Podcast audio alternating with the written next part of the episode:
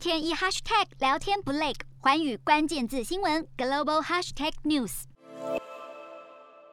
俄罗斯近期频频秀军事肌肉，表面上冲着乌克兰，但其实剑指北约。普丁在最近几周持续指控美国及美国领导的北约军事联盟在俄国边界挑起紧张气氛。但二十一号的评论是他第一次暗示可能爆发冲突，而普丁一再强调俄国没有密谋进犯乌克兰，并要求美国与北约就俄国安全提供法律保证，还要北约停止向东扩张，并且不能在前苏联国家建立军事基地。俄罗斯副外长里亚布科夫也提出警告：如果西方拒绝对俄方提出的安全保障建议做出回应，俄罗斯将考虑包含在白俄罗斯境内部署核武等所有的应对方式，一切都取决于西方国家的反应。北约则表示，将在明年初寻求与莫斯科当局进行有意义的讨论，以解决俄罗斯在乌克兰边界集结部队引发各方关切的担忧。随着俄罗斯在乌克兰交界集结重兵的紧张情势下，美国国务卿布林肯表示，拜登不会与普丁举行实体会谈。而现在最紧张的就是乌克兰总统泽连斯基对俄军向东扩感到心急如焚。